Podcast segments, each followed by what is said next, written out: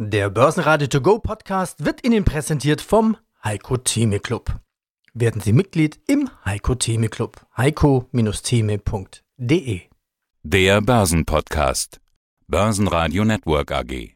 Das Börsenradio. Marktbericht. Hallo, ich bin Jochen Stanzle, Chefmarktanalyst bei dem CFD Broker CMC Markets in Frankfurt. Herr Stanzel, darf der Anleger von der 13.000er Punkte-Marke im DAX träumen? Ist ja fast schon in Tuchfühlung und Markt macht auch tatsächlich Fortschritte der Gestalt, dass wir das Hoch vom 9. Juni, äh, wer sich zurückerinnert, da hat er diese Seitwärtsbewegung gestartet.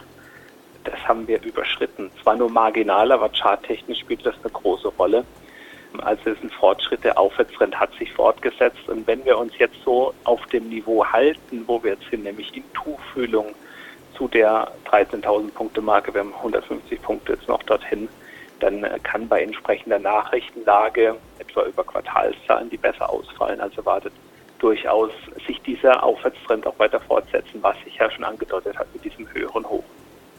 Aus dem Börsenradiostudio A heute Peter Heinrich. Servus.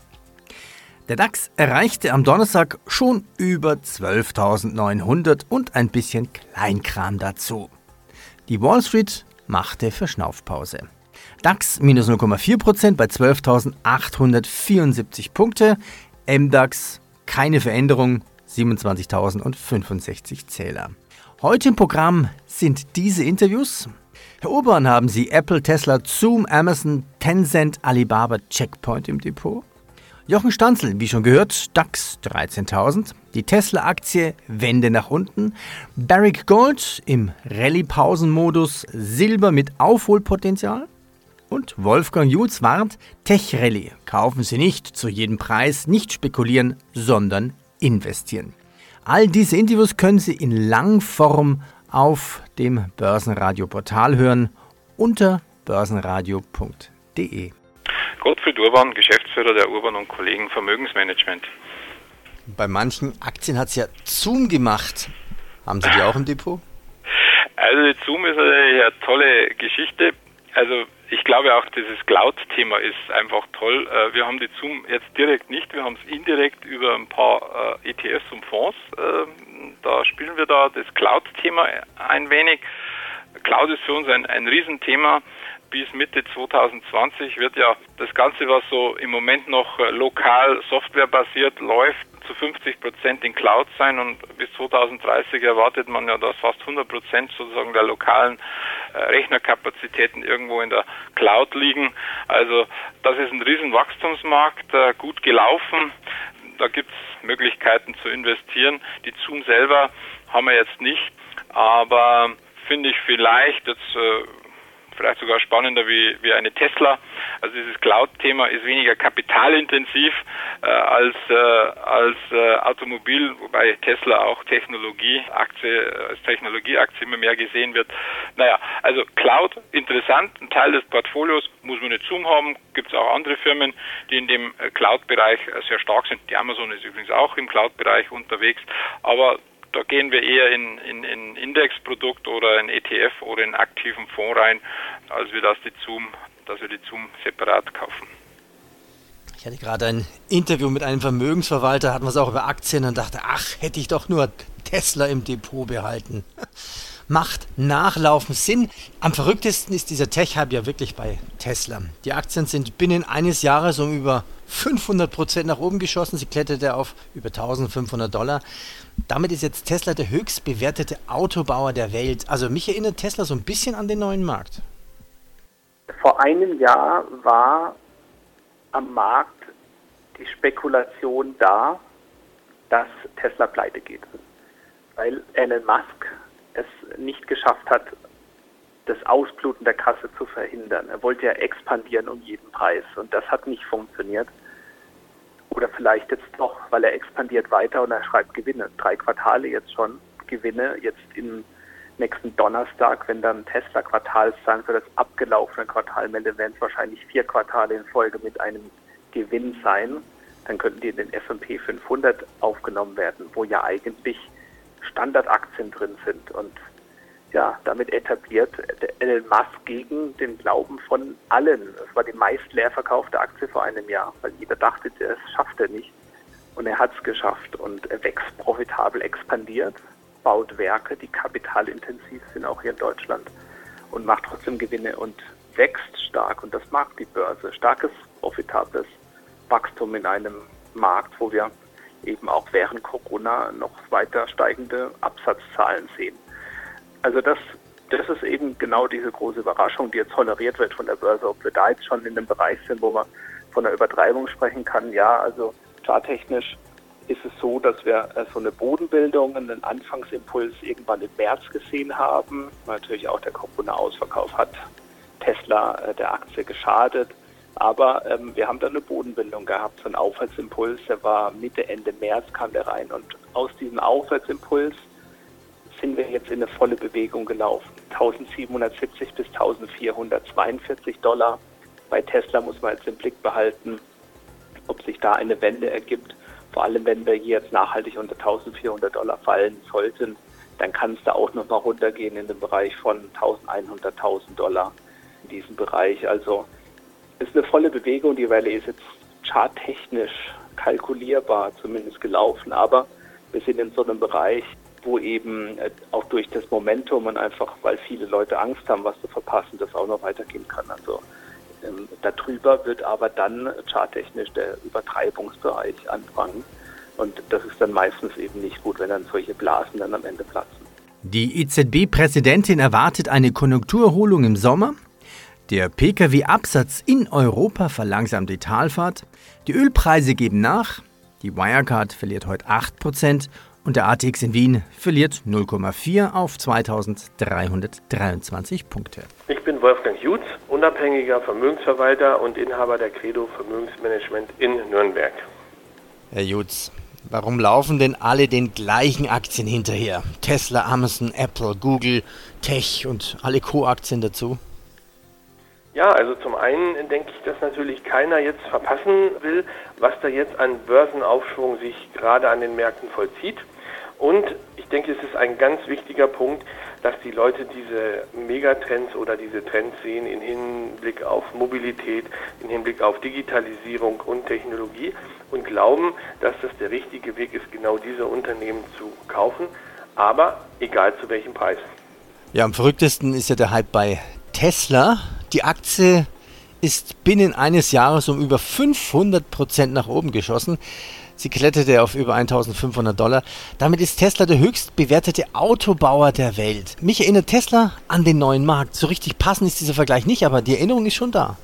Das stimmt, weil zum einen sehr viel spekulatives Geld unterwegs ist und zum anderen ist ja der, der eigentliche Treiber diese, die Elon Musk mit seiner äh, mit seinen ganzen Ideen. Und ich glaube, dass Tesla ohne Elon Musk auch nur die Hälfte äh, wert wäre. Aber das Interessante ist ja, dass die Leute diesen Trends glauben und aus meiner Sicht vergessen, wie dieser Zusammenhang zwischen Wert und Preis ist. Das heißt, ich muss immer versuchen, den Wert einer Sache und den Preis einer Sache mit im Auge zu behalten. Und ich glaube, dass das im Moment ein bisschen verloren geht. Und deswegen glaube ich, dass der Markt insgesamt anfällig ist bei diesen hohen Bewertungen, zumindest bei diesen Unternehmen. Zusammenhang zwischen Wert und Preis. Naja, diese ewige Diskussion, sind Technologieaktien überbewertet oder doch so eine Art neue Realität? Die IT-Firmen sind ja keine Flugzeugaktien, die grounden müssen, wenn Corona kommt. Das Geschäftsmodell funktioniert ja auch beim Lockdown. Bei manchen Aktien hat sie richtig Zoom gemacht. Die Zoom-Aktie kletterte auf ein Jahressicht um 178 Prozent. Also das sind schon Geschäftsmodelle, die krisensicher sind und zukunftsträchtig natürlich auch. Das stimmt, aber die Bewertung erfolgt ja letzten Endes an ihren Umsätzen und an ihren Gewinnen. Und da darf man ja auch nicht vergessen, dass beispielsweise eine Amazon mittlerweile mit dem mehr als hundertfachen ihres Jahresgewinnes bewertet ist und dass die Wachstumsdynamik irgendwann nachlässt, auch bei den Technologieaktien. Und das ist, glaube ich, der, der Kern, den wir sehen müssen. In dem Moment, wo Amazon vergleichbar wird mit anderen Dienstleistern, mit anderen Unternehmen, die eben dann normalere Wachstumsraten haben, wird dann auch die Bewertung normaler. Und was gab es sonst noch? Zalando und Sartorius heben die Prognose. 2 Milliarden gibt BMW für eine Batterieproduktion aus und Die Bank of America halbiert den Gewinn. Wegen Risikovorsorge. Klingt schlimm. Der Nettogewinn brach um 54 Prozent auf 3,3 Milliarden Dollar ein. Aber wenn man es genau betrachtet, wann hatte mal schon eine deutsche Bank einen Nettogewinn von über 3 Milliarden Dollar? Ja, was haben Sie noch? Richtung äh, Software vielleicht? Na, was wir, was wir auch spannend finden, ist auch so ein Klassiker aus dem IT-Sicherheitssektor. Die Checkpoint Software ist eine israelische IT-Sicherheitsfirma, äh, geht sehr stark in das Abonnentengeschäft mit rein. Einfach super bewertet auch. Also Sie kriegen hier eine Checkpoint äh, mit einem sagen wir 18er, 19er KGV nächstjährig. Das ist übrigens bei einigen alten Tech-Unternehmen, Checkpoint Software hatte ich schon mal vor 22 Jahren im Portfolio, war einer meiner besten Investments, habe es dann verkauft. Also es sind Old Economy Tech Firmen und da gibt es ja einige interessante, die wir auch im Portfolio haben. Man muss nicht unbedingt die ganzen neuen kaufen und das Thema äh, Cyber Security äh, ist ja ein, auch ein sehr stabiler Markt und da ist Checkpoint einer der Marktführer. Der Weltgoldpreis ist auf einem Allzeithoch bei 2400 US-Dollar. Was ist der Weltgoldpreis? Also das sind Goldpreiswährungen vieler Länder ohne US-Dollar zusammengenommen. Gold steht in US-Dollar bei 1800 pro Unze. Wo steht denn jetzt eine Goldaktie, zum Beispiel Barrick Gold? Die sind spannend da unisono, wenn man also eine Eldorado, eine Kinross, auch die Junior Gold Miners sich anschaut. Auch die Silberaktien sind unisono in einem sehr, sehr spannenden Bereich, weil da eine gewisse Hebelwirkung sich jetzt auftut, weil die Goldpreise ja steigen, die Silberpreise steigen und bei so einer Goldmine habe ich ja immer eine Grenzkosten der Produktion. Wenn also so eine Produktion ausgeweitet wird, jede zusätzliche Unze, was kostet die ein Unternehmen? Und wenn da dann die Produktionskosten werden in den Quartalsberichten auch festgelegt, wo die liegen. Und wenn der Goldpreis dann um 100 Dollar steigt, dann ist das 100 Dollar Reingewinn für so ein Unternehmen, weil der Preis sich einfach von jetzt auf gleich verändert hat und er steigt. Und das sieht man auch bei Barry Gold, dass da also doch die Aktie deutlich gestiegen ist, Bodenbildungen da sind, auch mit dem Corona-Ausverkauf. Also während des Lockdowns wurden die Böden bestätigt und technisch ist es jetzt so, dass wir eine gewisse Rallye-Pause haben. Die hat im April, 1. Mai angefangen und dort sind wir jetzt im Bereich von 26 US-Dollar. Sollte diese Marke gehalten werden, könnte sich hier der Aufwärtstrend fortsetzen. Also da ist so eine so ein bullischer Druckaufbau spreche ich da immer davon, wenn also bestimmte Unterstützungen, das ist eben die wichtige Unterstützung bei 26 Dollar bei der Barrick-Aktie, wenn die gehalten werden kann, kann sich die Rallye fortsetzen. Das bisherige Allzeithoch ist hier bei 28,49 zu sehen. Also spannende Situation bei Barrick Gold. Haben Sie, wenn man so ein bisschen nach Asien guckt, ja, sind auch diese Renner, Tech-Renner, Tencent, mhm. Alibaba? Äh, hervorragende Unternehmen haben wir im Portfolio. Äh, eine der größten Tech-Firmen der Welt mit hohen Wachstumszahlen. Alibaba vor allem gefällt uns äh, das nächstjährige KGV spannend, Wachstum auch, deutlich zweistelligen Bereich, auch für die nächsten fünf Jahre. Alibaba ist ja auch sehr breit aufgestellt. Da gibt's äh, Health, äh, Healthcare-Themen online, dann äh, Essenslieferungen, also Pay-Systeme und so weiter. Ist viel, viel mit dabei. Und bei Tencent natürlich auch Gaming auch mit dabei. Bezahlsystem über eine Milliarde zahlen da mit diesem WeChat-System. Gaming in, in Asien äh, während der Corona-Krise sind die Server permanent abgestürzt, weil, weil alle irgendwelche Online-Spiele machen oder so. Also tolle Unternehmen. Natürlich Natürlich äh, muss man persönlich das Risiko immer akzeptieren, wenn man so investiert in sowas. Investiert kann auch schief gehen, da kann sich viel ändern. Aber wenn das alles so eintritt, äh, was man jetzt so, äh, was wir so sehen, zwei tolle Unternehmen, die wir auch äh, weiter im Depot halten wollen.